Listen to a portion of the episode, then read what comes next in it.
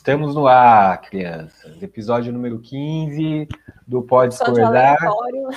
aleatório, episódio 15 sobre a discordância. O Pode Discordar vai falar hoje sobre a discordância. Nós somos aqui somos. capazes de discordar? Somos capazes de, de discordar em alguma coisa? É um meta-episódio. É. é um episódio discordante sobre a discordância. O Lupe tem uma teoria, né, Lupe? Estamos hoje aqui, eu, Cajim, Lupe e Joana, para falar no Pode Discordar sobre a discordância. Qual a sua tese, Lupe? Bom, uma tese que eu defendi parcialmente é, no mestrado, de que, é, digamos assim, que as nossas vivências tecnológicas atuais meio que nos barraram dentro de certos mercados virtuais de opiniões. Então, as nossas vivências de bolhas meio que é, sistematiza e padroniza as nossas percepções e até as nossas com quem a gente vai interagir para discordar ou não. Então é por isso que aparentemente a gente só concorda, né? Porque a gente se isola daquelas pessoas que a gente poderia discordar. Você acha? Você concorda? é, é, é, eu, parece que faz sentido essa teoria das bolhas aí, porque os algoritmos meio que Tipo, não sei se é só o algoritmo, porque o algoritmo só faz a parte dele, mas, tipo, a gente, no começo, né, quando a gente entrou nas redes sociais e era tudo mato, a gente que foi fazendo isso, né, criando esse monstro, porque você ia bloqueando ou simplesmente excluindo todo mundo que, ah, não, sei lá, é desconfortável de repente estar conectada com tanta gente, com tantas perspectivas diferentes, ao invés disso nos engrandecer, é, a gente percebeu que era muito desconfortável, né? ter tanta gente pensando diferente. Aí a gente foi afastando criando bolhas. Né? É, eu lembro de um episódio comigo que foi pré-eleição da Dilma, segunda Dilma 2, né? Segunda eleição da Dilma, que na época teve um, um, uma página do Facebook que eu acho que era a TV Revolta que chamava a página do Facebook e que eles, eles compartilhavam assim absurdo, tipo, ah, o PT vai acabar com o fundo de garantia do trabalhador, vai acabar com a férias e o décimo terceiro, coisas assim que as pessoas replicavam e eu achava um absurdo. Daí um dia eu tomei uma decisão assim, quem, quem publicar qualquer coisa da TV Revolta eu vou excluir. E saí excluindo, excluí assim uma centena. Não sobrou ninguém. Seu... Não, sobrou, sobrou. Só que daí o que, que eu vi depois, quando chegou nas eleições, agora na, na eleição da Dilma e depois na eleição na última eleição presidencial. Eu vi que a minha rede estava uma bolha realmente. Não, eu, eu, não tinha ninguém que destoasse assim da muito da minha opinião, né? Destoasse do da, da, da minha linha de pensamento, ideologia, etc. Eu não, eu, por exemplo, não tinha nenhum Bolson, eu não tenho nenhum bolsonarista na minha timeline. O que é, eu vivo em outro mundo, provavelmente, né? ontem a gente teve os protestos na, na Paulista, tinha ali umas 5 mil pessoas na Paulista, pelo menos, e, cara, da onde sai toda essa gente? Que protesto? Eu não vi os protestos da Paulista, que rolou lá. Mas acho que não é só isso, né? Não é o fato de que a gente está é, excluindo os nossos contatos, deixando de confrontar opiniões diversas, né? O fato de que toda a estrutura da internet funciona para isso. Funciona para a gente se isolar, funciona para a gente ter grupos de preferência, funciona para a gente é, reagir diante de coisas que a gente já reagiu lá atrás. Então, os algoritmos, a Ana tinha acabado de mencionar, eles meio que rastreiam aquilo que a gente é e decidem pela gente antes da gente ter essa capacidade de decidir. É isso que eu me, me pego pensando, é o fato de que a gente não só impedido de interagir, como o fato de que certas coisas meio que já foram, já foram padronizadas pelos algoritmos antes de eu ter. Então, a... mas o algoritmo ele aprende, né? Tipo, quando você entra na rede, ele você vai fazendo, conforme você vai interagindo e as coisas que você vai evitando ou curtindo, o algoritmo aprende e dali em diante ele vai te mostrando ou te ocultando coisas, né? Então, quer dizer, de alguma maneira ele parte do, dos nossos interesses e vai criando nossa bolha a partir do que a gente dá para ele, né? É, porque do jeito que você falou, Lupe, dá a entender que ah, nós, não, é, não é que nós, este, nós não estamos mais escolhendo. Na verdade, entendo como a Ana, que os algoritmos eles reforçam é, padrões e escolhas que a gente já fez. É, a, e não que, que nos tirem a escolha. Eu posso a qualquer momento, posso agora, por minha livre, espontânea doideira, entrar e curtir a página do Bolsonaro e, e curtir lá o, o, grupo bolsonarista e, e me engajar, eu, sei lá, bati a cabeça. E, e é, tem uma bolha e tem uma criação de bolhas que já é fora do algoritmo, que são as bolhas dos WhatsApps, né? Tipo, não tem uhum. algoritmo ali, você entra e você mergulha naquele deep universo.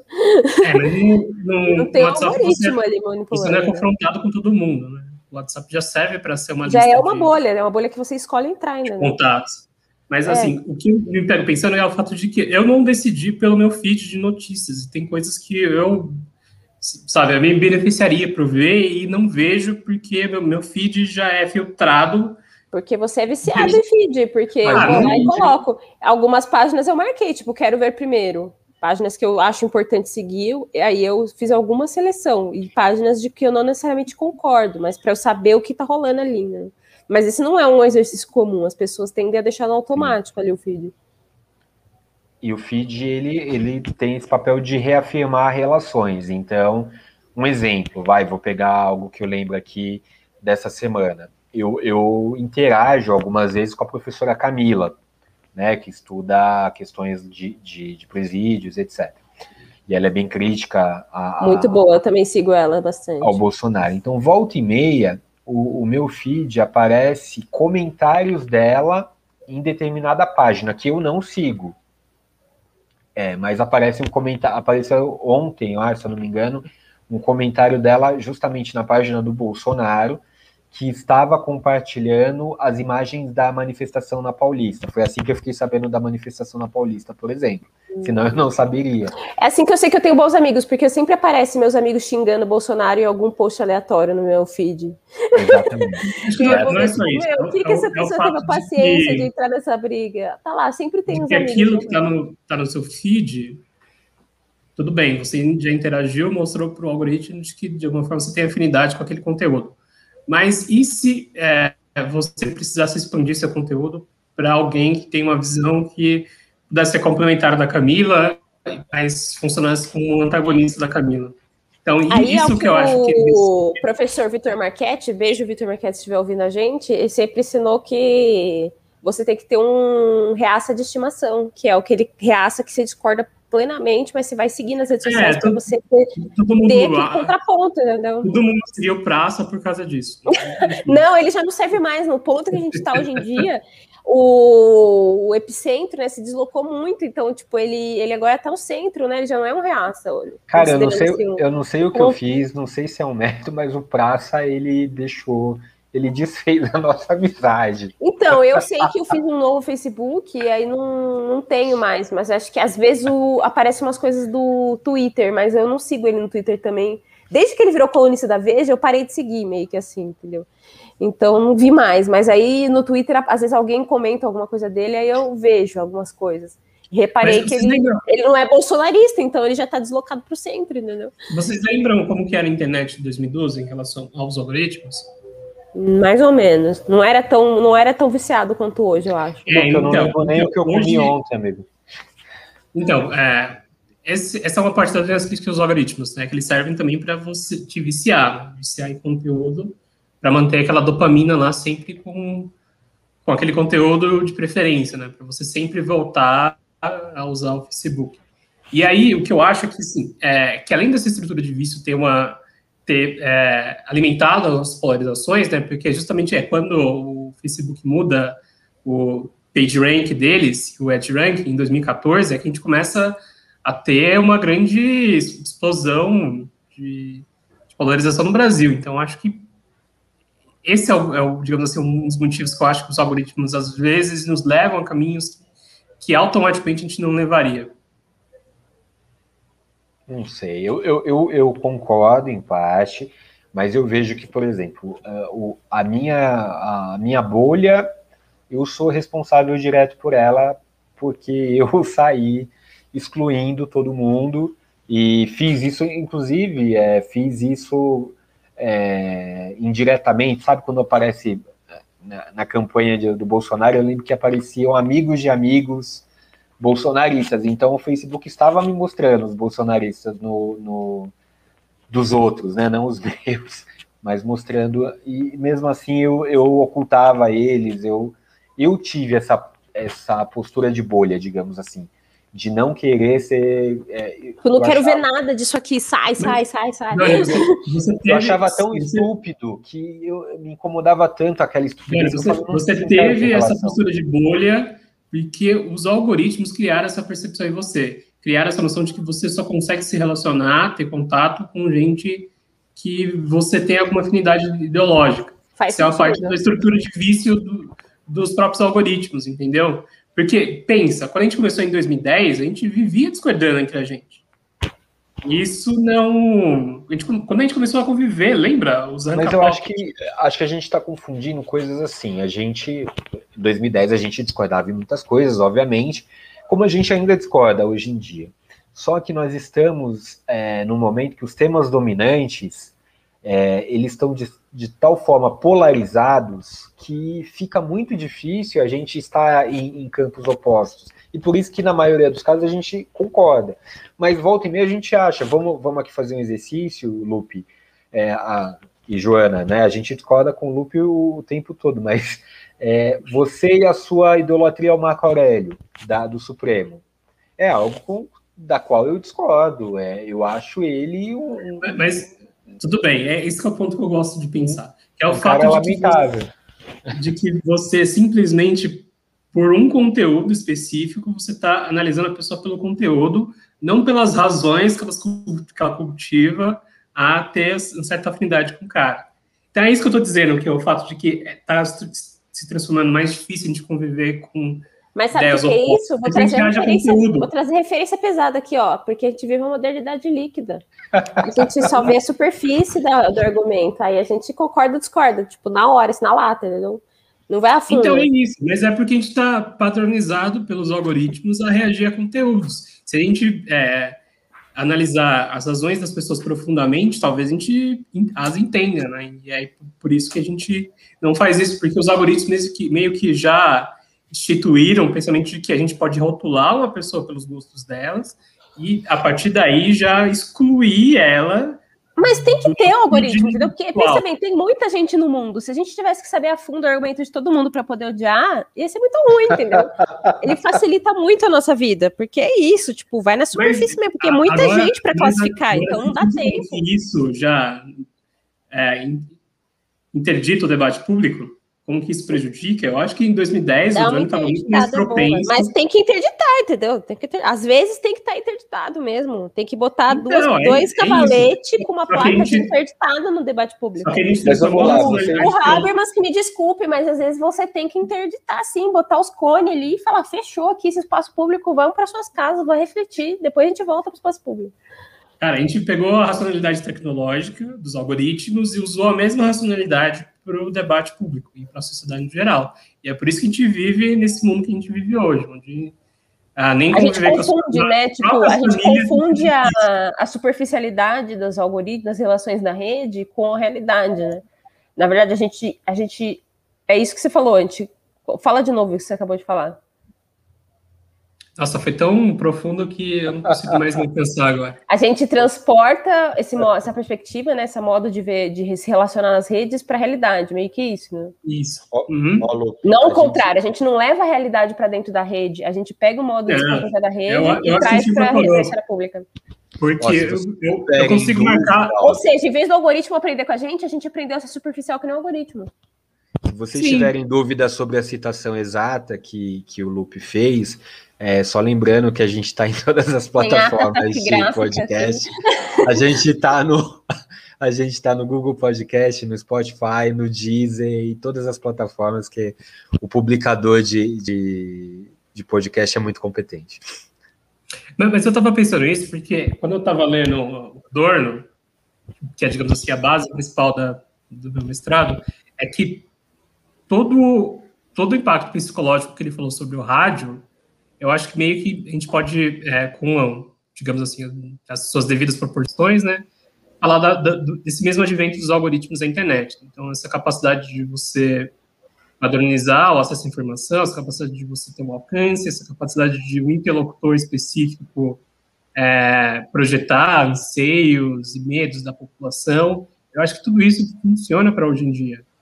Não à toa que as pessoas esquecem, né? Mas o Mussolini era um radialista. Assim como as pessoas que entenderam o papel dos algoritmos foram que, as pessoas que saíram à frente né, nessa guerra política de polarizações que a gente vive. É, esses meios tecnológicos, eu acho que a gente incorpora certo sentido da sociedade e tenta meio que. É... Opa! Quem que travou? É, Fui eu. Os aspectos eletrônicos acho que foi Lupe. Lupe, repete o finalzinho da sua fala, porque travou aí a sua, sua conexão. Minha conexão travou? Nossa, eu tava um raciocínio tão brilhante agora. Foi só o finalzinho, tava brilhante, exatamente. Não, eu tava só dizendo que nos anos 30, as pessoas mimetizaram as limitações do rádio, assim como nos anos 00 e 10 a gente mimetizou as limitações das redes sociais como, como meio, uma, saca? Tem uma coisa que eu percebo aqui, e já tratando de uma nova geração, meu filho, etc., é que assim, a gente, a nossa população brasileira, obviamente, é Facebook, WhatsApp, é, tem um poder enorme, mas outras gerações eles já têm outras bolhas, já tem, sei lá, bolha do TikTok, bolhas de, de plataformas de jogos que, que, que funcionam de maneiras muito diversas. Não só na, na. Eles nem se interessam mais pelo Facebook, por. Enfim, é, é, essa questão da bolha, além do algoritmo, eu acho que o algoritmo tem a sua importância, mas eu não consigo ver, Lupe, é, eu, eu, vejo o algoritmo como um, um, um, fator de confirmação e de conforto, né? Ou seja, eu vou, o algoritmo ele me ajuda a me isolar entre aqueles que eu gosto e que reafirmam as minhas ideias, mas não vejo o contrário, no sentido de que é, eu, eu não possa é, sair dessa, dessa teia do algoritmo. É, é, só o conforto mesmo, que eu mesmo construo. E não um, um caminho que. uma armadilha, sabe? No sentido. É, eu, eu, só, eu só fico preocupado em tirar a responsabilidade é, pelas escolhas que a gente vai fazendo e o algoritmo vai coletando. Eu, eu, eu, tiro um pouco a responsabilidade nesse sentido, porque eu consigo rastrear, isso foi, digamos assim, a minha tese. É, a instituição dos algoritmos que a gente conhece hoje, o AgeRank e o PageRank, em 2014, e como que o debate público degringolou a partir de lá. Como que as nossas vivências, assim, nas principais plataformas, né? Não sei como que elas funcionam no TikTok, no Instagram, mas eu sei como elas funcionam muito bem no Facebook e no YouTube. YouTube é, é, consegue ser ainda pior do que o Facebook em relação ao, ao que aparece lá na, na sua página principal. Oh, mas depois você me ensina, então, como funciona no YouTube. Eu tô com um canal no YouTube, o DKGins, curtam, compartilhem lá. E... e... então você me ensina você como fazer, funciona. Você pode fazer um pequeno exercício, Johnny. Ó, e assim, e, e há pessoas que exploram isso muito bem. Coloca a Rádio Jovem Pan, aí faz, faz só uma pesquisa e clica no primeiro vídeo, e aí você vê quais vídeos sugeridos acontecem aí para você. É, eu fiz uma, uma coisa que foi a coisa de observar pássaros, né? Eu cliquei um único vídeo uma vez no YouTube e desde então o meu feed do YouTube é só vídeo de passarinho. o que é ótimo, facilita bem a minha vida, mas assim, aparece umas páginas russas, tipo, nem dá para entender a legenda. Umas páginas russas de, sei lá, os caras aparentemente na Rússia você cria muito arara azul deve ser para lá que estão em todas as áreas que estão Outro dia eu falei, nossa, que lindo esse vídeo de arara. Aí eu olhei a legenda e vi que estava tudo em russo. Aí eu falei, puta, o que, que essa arara tá fazendo na Rússia? Foi assim que eu percebi que existe uma enorme variedade de vídeos de araras brasileiras em sites, em canais tipo russo, coreano. Impressionante. Aí, ó, eu fiz o exercício que o Lupe propôs. E tá vindo o, o, no ar a Rádio Jovem Pan. É. é, mas aí é rádio. Clica em um programa, né? Vai descendo.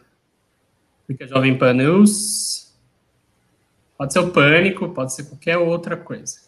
Ó, outros usuários também assistiram Ibiza 2021. Não, mas precisa entrar em outros vídeos.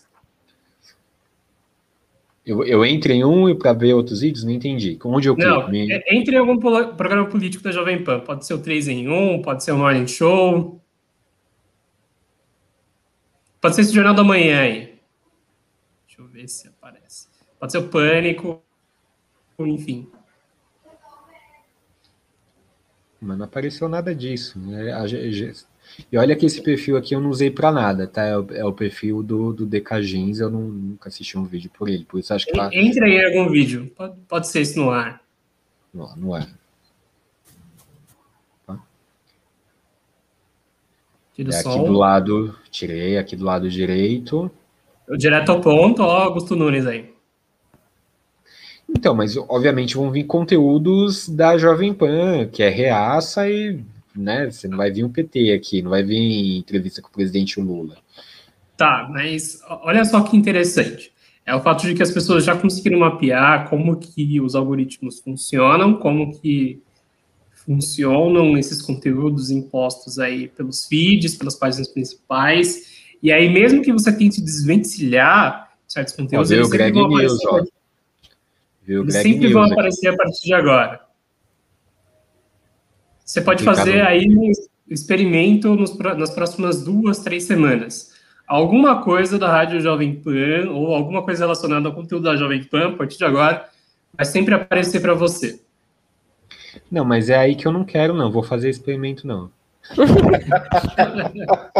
não tem como se livrar, cara. Uma vez que você pesquisa para sempre, até você limpar os cookies e o histórico de pesquisa, ele vai continuar te mostrando eh, sugestões de vídeo da Jovem Pan. Mas tudo tá, bem, estamos aqui, ó, três amigos. Oi? É que, por exemplo, Fala, o problema é que é, certos conteúdos nunca vão acontecer se você fizer isso. Então, se você colocar na TV 247, se você colocar na TVT. Porque a esquerda não sabe os algoritmos a seu favor. Ah, esse mesmo resultado não vai acontecer. Por quê? Porque eles fazem referências cruzadas em diversas páginas. Aí aparece aquele resultado como resultado de relevância. Então, como eles estão sempre com resultado de relevância, a partir de agora eles vão entender que aquilo que, aquilo que você consumiu é um, algo que você precisa consumir. Entendeu? É isso que eu falo quando um algoritmo decide por você.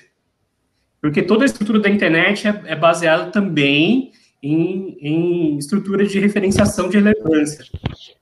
Mas tudo bem, é aí que eu falo para você que ele reafirma preferências, ele reafirma e talvez limite é, o que você o que você vai consumir, porque ele vai reafirmar aquilo que ele acha que é o mais correto para o seu perfil. Não é que ele está. Mas assim, é... você está pegando preferência como se preferência fosse algo já estruturado no sujeito e não interesse pontual qualquer. Eu estou dizendo alguém que pegou para ler uma notícia específica de uma plataforma, que pode ter sido Jovem Pan News, e aí foi empanturrado de notícia da Jovem Pan. E essa pessoa é, é levada a crer que aquilo é o conteúdo a ser é, consumido. Entendeu? É por isso que eu acho que esse modelo que a gente tem de algoritmo na internet, ele prejudica o debate público, porque eu acho que a gente já, já, já não teve autonomia para decidir qual conteúdo a gente queria receber.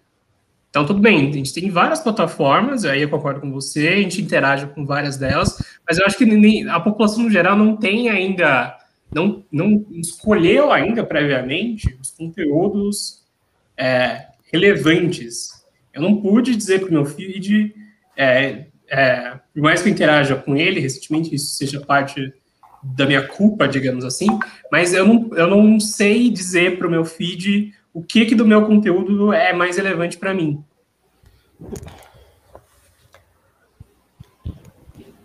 Complicado, é. hein? Não sei dizer nem o que é relevante para mim, para minha terapeuta. Agora tenho que dizer para o meu feed o que, que é relevante para mim. Eu tenho que saber o que é relevante para mim para dizer para o meu feed. Como é que eu vou saber o que é relevante? A gente está em 2021. Como é que eu vou saber o que é relevante?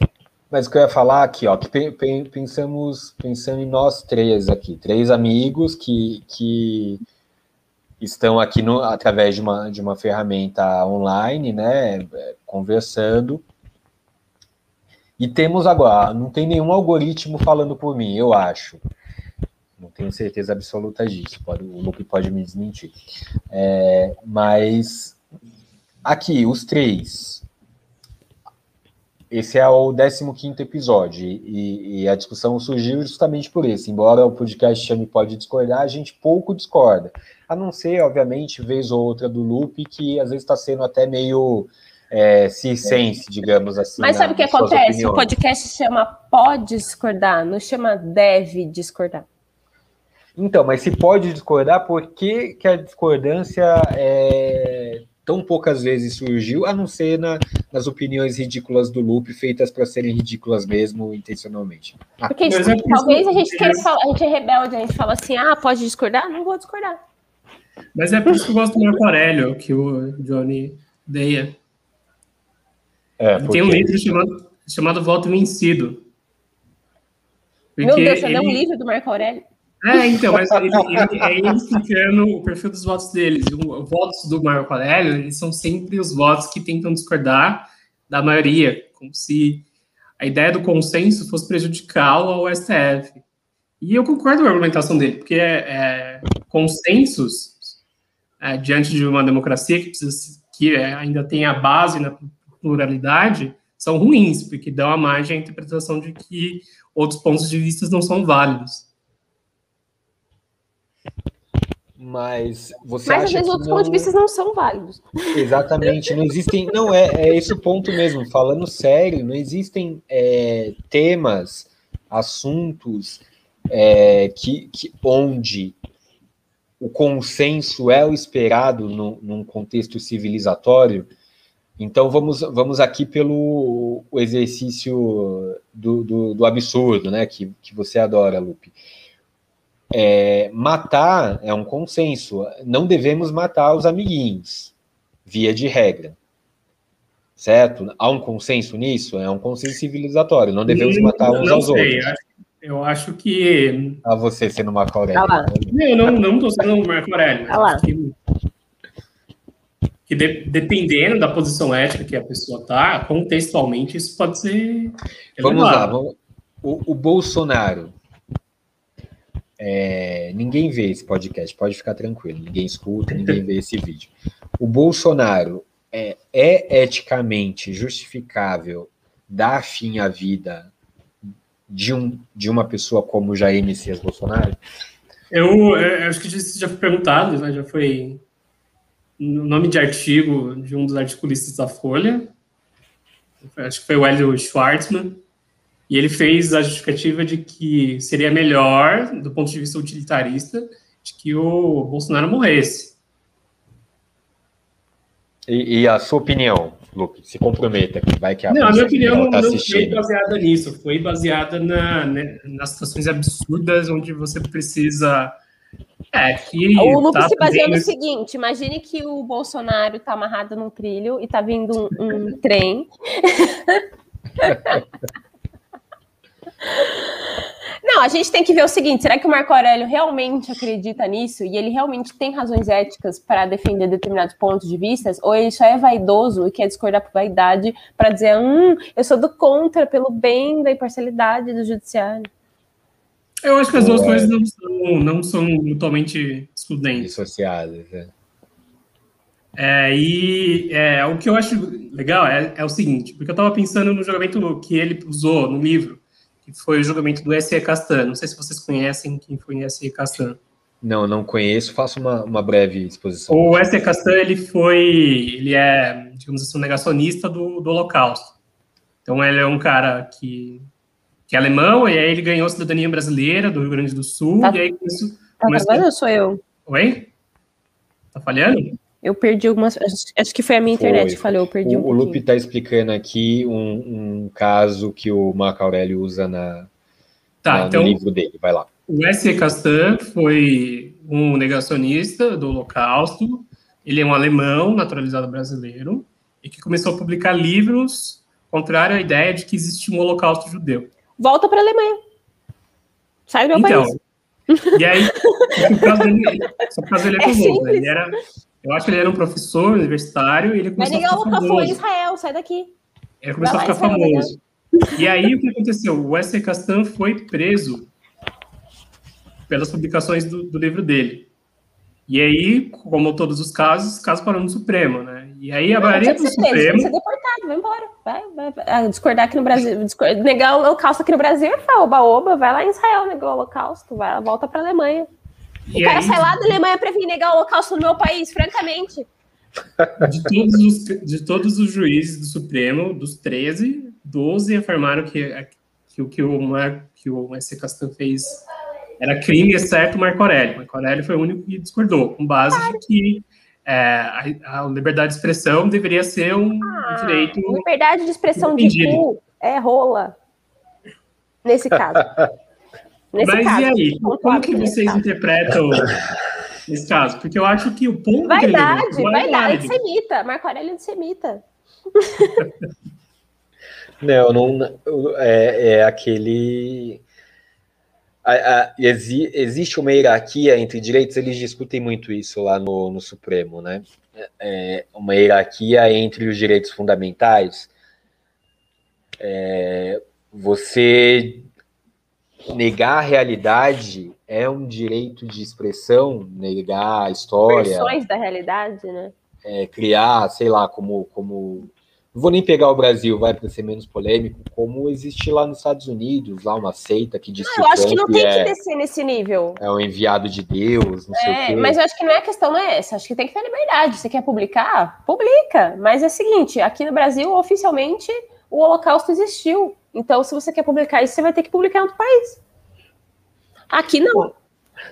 Mas a, a, a discussão é, ele Você pode tem toda publicar, a liberdade para publicar ele pode publicar no Brasil. Ele, eu posso Olha publicar. como seria uma boa presidente. Você tem toda a liberdade para publicar, publicar isso em outro lugar. um livro que diz que a, a, minha crença doente na minha cabeça de que a, a ai caramba, que o que que a violência às mulheres não deve ser crime que eu posso violentar Pode, mulheres. não se importa com isso. Aqui não, então não país, posso. No Brasil, isso é um crime. Tem que ser então, um crime. Então não pode. Tem que aqui ser não. um crime. Então, eu, eu estou fazendo apologia da violência e eu posso convencer pessoas na sociedade com a minha boa argumentação de que aquilo é, é uma, é uma ação social aceitável então, a questão que você tem que entender é qual sociedade você quer viver. Se você quer viver nessa sociedade aqui no Brasil, que é isso que eu tô tentando dizer para a pessoa que acha que ela tá tendo o direito de liberdade de expressão dela negado. Não está. Tipo, você tem toda a liberdade de dizer isso, mas você quer viver nesse país aqui? Nesse país a gente não aceita essa opinião. Aí você pode ir para outro país. Publicar um livro eugenista hoje em dia não, não, não dá, cara. O Monteiro Lobato, recentemente, a obra dele está sendo revista e, e realmente. Proibido, no, no, acho que nos Estados Unidos ele foi, foi meio que tirado assim, dos catálogos e tal. Não, ele, ele saiu aqui do, do PNE, né? O livro didático, etc. Mas por, por isso, porque olhando hoje a luz do, do, da evolução da sociedade, a, a, o que ele ensina para as crianças de forma inconsciente, né? A criança vai absorver aquele, aquele conceito, não é mais aceitável pela nossa sociedade. Mas então... é, vou, vou ser um pouco provocador nesse sentido. Então, os livros de Maquiavel deveriam ser proibidos? Por quê? Me dá, me dá um argumento. Eu não acho que o Maquiavel... defende, teoricamente, que você deve eliminar seus opositores. Não, ele defende republicanismo, é diferente. A, a eliminação... Ele, ele, faz, ele fala isso, ele fala diversas estratégias para você conseguir defender o republicanismo, inclusive você silenciar seus opositores. Em nome mas, do republicanismo. Mas aí, aí a leitura que é feita de Maquiavel é, na, na, ciência política, de forma geral, não é uma leitura de que eu vou eliminar meus opositores matando. E outra, ele é datado, entendeu? A gente sabe que quando ele escreveu aquilo, era razoável matar os opositores. Eu não, é, não tô falando. É, mas hoje a gente lê que a gente deve matar os Sabendo opositores. Sabendo que não é mais razoável matar os opositores. A gente deve eliminar os opositores através de estratégias políticas que façam com que os opositores. Que eles sejam eliminados. É que assim, é que essa no debate político. Né? Ter sobre o Maquiavel, você se aplica em relação ao leitor ter uma autonomia frente a diversos tipos de publicações. Então, não é você uma publicação dá, que me leva a ter uma opinião de ódio. Você não dá é, Maquiavel para crianças, por exemplo, né? É, começo de conversa só na comparação entre Maquiavel e. e... É, eu estou falando no caso do, do Elvanger aí. Tudo bem, mas é, o que eu falei, o, o você pega o Maquiavel e, e aí socialmente fe, foi feita uma construção para interpretar ele de uma forma. Ele, ele vai quer eliminar os opositores. No jogo político, a gente também quer eliminar os nossos opositores. Não com a morte de fato, mas com as estratégias políticas. Esse é o ponto. Então a gente aprende várias coisas em Maquiavel da, da, da lida política, aplicando ao jogo político hoje em dia, certo? Agora, o, o quando você pega um cara que, que o discurso dele é não, não cabe eliminar os negros da face da terra. Não cabe interpretação. Ele quer discursos eugenistas, supremacistas, etc. É, se você conseguir falar para mim, ó, a gente consegue dar uma aplicação social para isso que não seja essa restrita e danosa, que gera grupos neofascistas ao redor do mundo, beleza. Mas a gente sabe que é, essas obras, esse pensamento, esse culto leva ao neofascismo que, que a gente tem ao redor do mundo.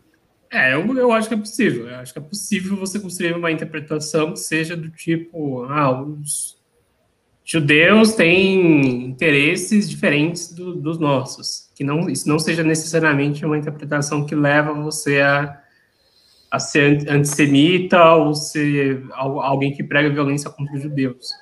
E, assim, o que me pega é o fato de que o que o Supremo decidiu foi sobre o direito de você expressar essa tese, sabe?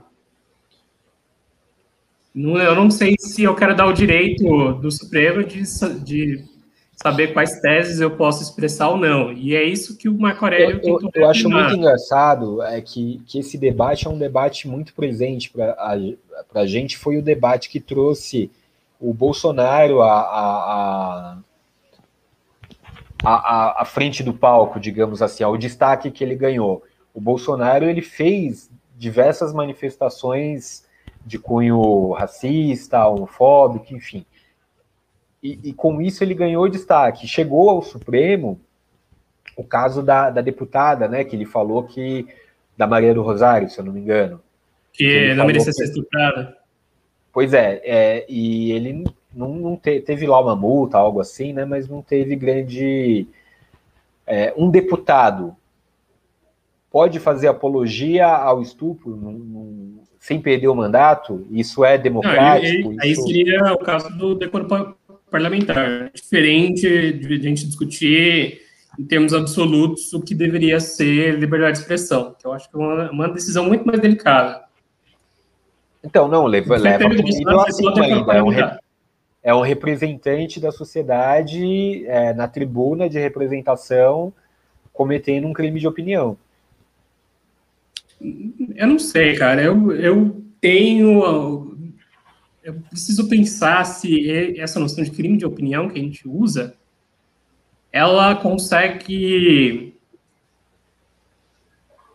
ser relevante para a gente discutir ainda os direitos que estão ainda na Constituição, porque a ideia de um crime de opinião, ela pressupõe que certas coisas deviam ser excluídas das nossas expressões, da, da própria liberdade de expressão, e que, às vezes, é, a gente não necessariamente tem a intenção que é, que é o pressuposto para você ter um para você levar a alguém a julgamento por crime de opinião, é, às vezes as pessoas não têm um dolo suficiente para aquilo seja algo algo é, próximo a um discurso de ódio. Mas eu acho que assim, eu concordo com vocês que nem todos os discursos eles são inofensivos. Tem discursos que têm reverberância na realidade de forma muito é, visível e certos discursos, se a gente deixa propagar, assim, eles se transformam em problemas para a democracia. A questão é que é, nem todo mundo pensa na hora de falar. Então, mas aí você chegou num ponto interessante. Ah, há certos discursos que a gente não deve deixar propagar. E daí a gente volta ao, ao início. Se eu não devo deixar propagar, existem sim certos discursos que eu devo é, matar na origem, usando aí a, a eliminar na, na, origem. Eu não devo é, deixar com que certa corrente de pensamento, onde a, o nosso acordo civilizatório é, no, nos faz crer que não, não é razoável que cresçam na, na sociedade, eu não devo deixar que isso corra livremente, forme uma corrente e ganhe poder, que é o que acontece. Mas aí, Johnny, o problema é que a gente faz isso com base nos critérios pessoais, não em critérios objetivos.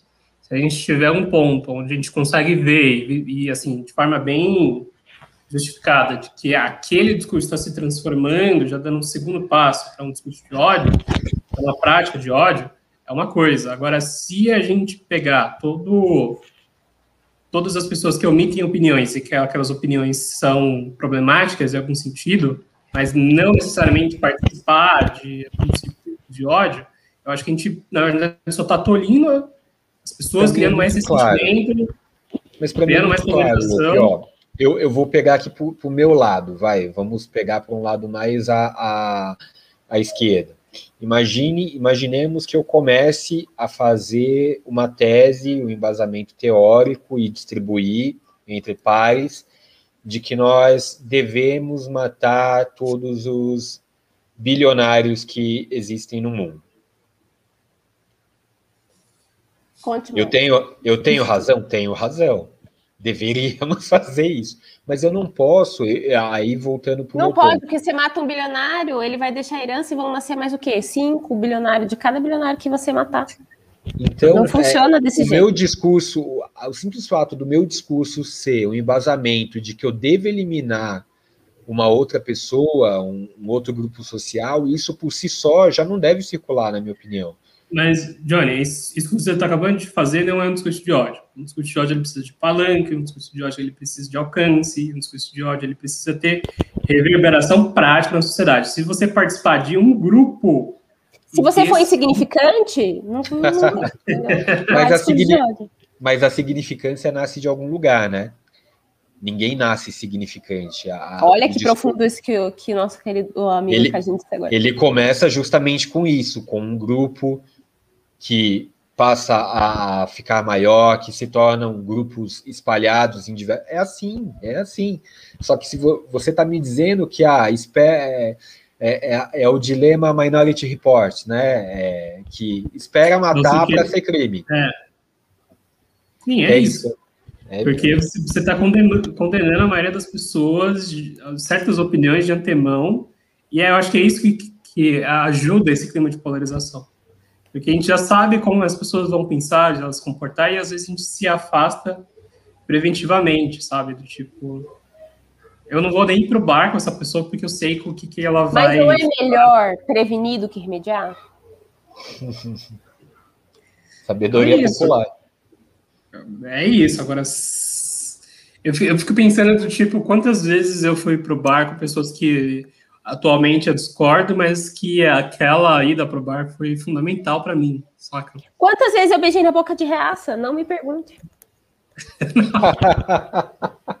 Vocês não acreditariam na minha capacidade de acabar sem querer beijando a boca de reaça. É que eles têm a boca limpinha, né? Escovam bem os dedos. É fetiche, porque a gente- os opostos se atraem, né? É foda. Ai, ai.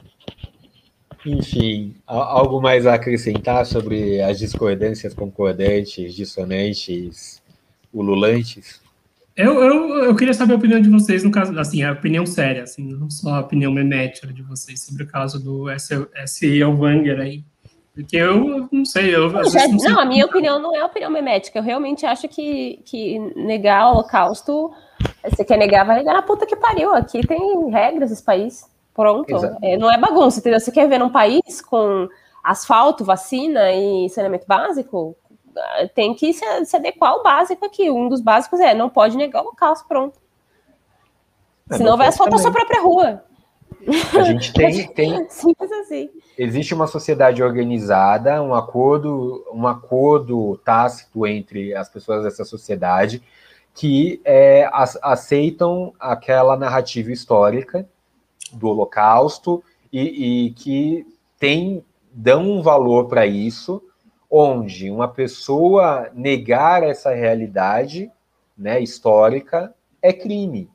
Logo, eu não posso permitir nesta sociedade que indivíduos é, façam panfletos, livros, teses, dizendo que o nosso acordo social é, que a gente acredita está é, mentiroso e que o, existem casta, castas, né? Existem podemos negar que houve um massacre contra os judeus. Então, eu estou de acordo com o Supremo, mais uma vez contra o seu ídolo Marco Aurélio, sem dúvida. E acho difícil, é, de novo, é, como que você defende isso? Que eu tenha de, é a mesma coisa de falar, é, eu, eu, faço um livreto a favor do, da, da violência contra as mulheres, cara. A nossa sociedade evoluiu e chegou num ponto onde nós temos um acordo social em que não é aceito esse discurso. Eu não posso incentivar, ensinar, fazer. Não, não, não dá, não dá. A gente já evoluiu ao ponto de não aceitar isso. Se eu crio um grupo de homens para agredir, violentar mulheres, se eu faço um, um, manifesto, um livro, etc., a favor disso, obviamente é um crime, obviamente como a Ana falou, meu, a, a sociedade brasileira não deve aceitar isso. Eu, eu não sei, sinceramente, eu estou num ponto onde eu prefiro suspender meu juízo sobre esse, essa problemática específica, porque eu entendo o ponto onde vocês estão falando, eu concordo, mas eu acho eu acho problemático esse, esse ponto de vista onde, onde a gente automaticamente consegue traduzir o que é a expressão de civilidade e de ponto de civilização que a gente chegou ou não. Eu não sei se, se as pessoas conseguem incorporar isso no dia a dia. Eu não sei se o próprio, uh, se elas entendem liberdade de expressão como se automaticamente já estivesse já dentro de um espaço. Mas ora, já... meu senhor, ora, meu senhor, é para isso que existem as instituições que não, que não funcionam, mas existem. É para isso que existem as instituições, o judiciário, é para isso que se chega uma questão como essa até o Supremo. Não é no senso comum da população é, que a gente vai resolver esse debate. Não é a dona Maria e o seu João que vão ter o pensamento tão profundo para qualificar isso como um, crime ou não, ou se aceita ou não. Não, é, é para isso que existe o seu tão amado judiciário. Não, mas obviamente não, não resolveu, né? Socialmente, esse julgamento do Supremo, eu acho que ele é relevante por causa disso. Porque eu acho que ele não resolve um problema, uma problemática como é, limites da liberdade de expressão.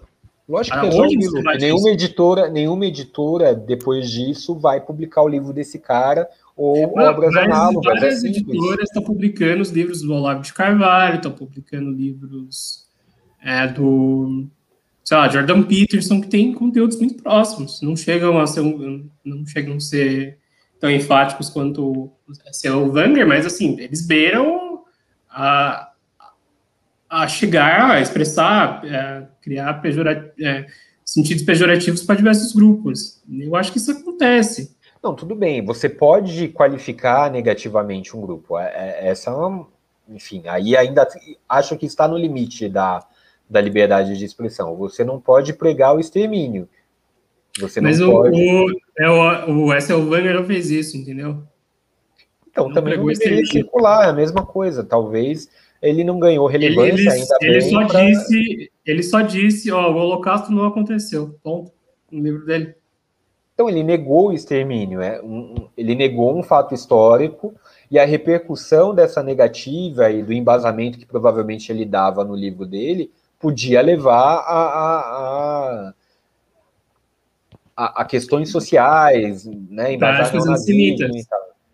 Mas a mesma coisa acontece com livros do Olavo de Carvalho, que são usados por supremacistas brancos. Exatamente, daí tem que avaliar a obra, e daí as instituições que não funcionam deveriam funcionar. É, as instituições só funcionam se provocadas, né? Isso é uma máxima. O judiciário alguém precisa provocar, levar esse, esse conflito, se é que existe mesmo. Eu, eu não, não vou me arriscar, desculpa, a ler uma obra do, do, do, do doidão aí, do.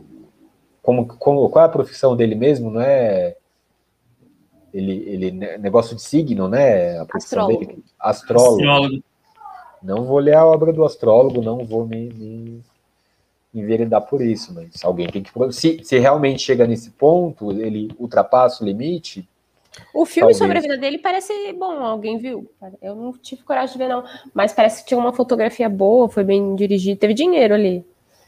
Eu vi no, no Google Filmes, eles me ofereceram por dois reais o, o, o para alugar e eu falei, hum, não, obrigado. Hoje não. Tal, tal preço de um DVD pirata, né? Dois reais. Não existe DVD ainda? Meu Deus. Oh, aqui perto existe? de casa tem sempre uns tiozinhos ali. Nossa. Se eu tivesse um aparelho de DVD, eu até comprava dele para. Como que você vai assistir Pink Flamingos a não ser por DVD pirata?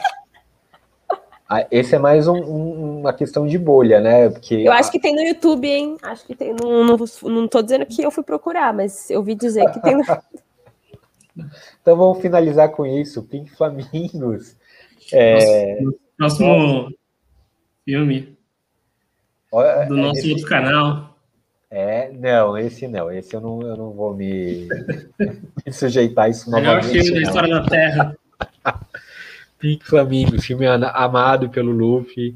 É um filme que tem lá seu valor, eu confesso, mas que é horrível. Ah, excelente.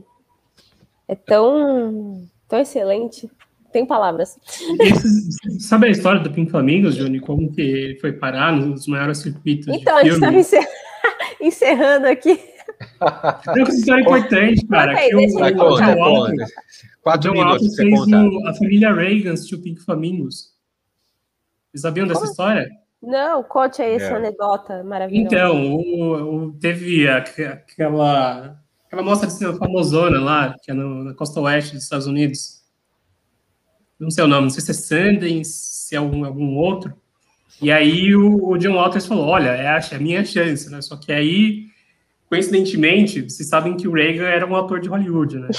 Ele, ele foi participar desse, é, desse festival e foi o festival que o, que o John Waters fez a primeira exibição do, do Pink Flamingos. Então é um filme famoso porque ele basicamente aí consolidou a opinião do, do, do Reagan sobre o que é Hollywood sobre o que é a Califórnia. E, e, qual foi a reação da, da plateia a essa primeira exibição do Flamengo? Cara, tipo, meio que 80% da plateia meio que saiu do filme na cena da Divine comendo Excelente. Ai, ai. Mas o Reagan não saiu, esse que é o mais engraçado, que ele não podia, cara, que ele era lá um dos jurados especiais. Então foi excelente, cara. Essa informação boa aí. Muito boa. Muito boa, né, Sabe que o Pink Flamingos, ele vem, ele, ele tem uma origem, de certa forma, estética no teatro, né? Você tem uma vertente no teatro é, do, de, um, de um encenador que, que se chamava Arthur, é, francês, se eu não me engano, ou polonês. Vale. Isso. Que é, era justamente isso, a estética que ele, que ele advogava era essa, essa estética absurdo. do não era tanto do absurdo, era mais do, do choque, né? Do, de apelar, às vezes, para o escatológico como uma maneira de chocar a sua audiência e levar ela a patamares de consciência outros, enfim. E a questão do, do no teatro dele vai além, né? Quem, quem se aproxima um pouquinho, bem mínimo mesmo aqui no Brasil, de certa forma, é o pessoal do oficina, né? Que faz aquela coisa meio dionisíaca, de, de às vezes é, hoje em dia nem tanto, mas, mas de ter um, chegar a ter contato corporal. Como hoje em dia nem tanto, você foi ver Roda Viva? então, uma Roda Viva é uma reencenação, né, de algo que ele fez lá é, na verdade. década de. Mas antes eu vi aquela para botar fim no juízo de Deus de 2016 e também teve bastante contato corporal. Então, mas aí eles não chegam, por exemplo, o Arthur, é, ele, ele, algumas encenações dele ou de discípulos é, além do contato corporal, você tinha contato com não é o excremento, mas com, é, com líquidos Sim, corporais dos atores. Para botar fim no juízo de Deus. Tem mas é, é uma ideia vintiana, né? Tem é, todos os fluidos versão, do corpo humano em botar fim no juízo de Deus. pura de valores. É por isso que eu amo o Pink Flamingos, cara. Por isso por que isso eu amo eu falo, tem, eu falo, por isso que eu disse, é, tem lá seu valor. estético, mas é, não é para todos, não. É, eu diria assim, que tem lá seu antivalor. Seu anti Ele é um anti-filme. Assim como o teatro oficina é um anti-teatro. Olha que merda, até sobre Pink Flamingos a gente termina essa merda de episódio concordando. É, é tá, está perdido esse podcast. Estamos falindo, estamos falhando em discordar. Desculpa quem ouve esperando a discórdia. Mas hoje a discordância acho que funcionou. O, o nome Discord é só clickbait. É clickbait que fala? É... é só para a galera entender, achar que vai rolar uma discordância. É o outro problema dos algoritmos, né? Os algoritmos induziram a criar os clickbaits. É, mas é uma coisa que a gente falha miseravelmente aqui, porque a gente deveria colocar no título, sei lá, é, algo bem chamativo, né? A gente não acha. Olha que esse filho da puta bolsonarista está falando. É, exatamente. e com essa reflexão profunda, a gente termina então esse 15 episódio do Pode Discordar sobre a discordância. Você que chegou até aqui, parabéns. Coragem, hein? Falou, valeu, tchau.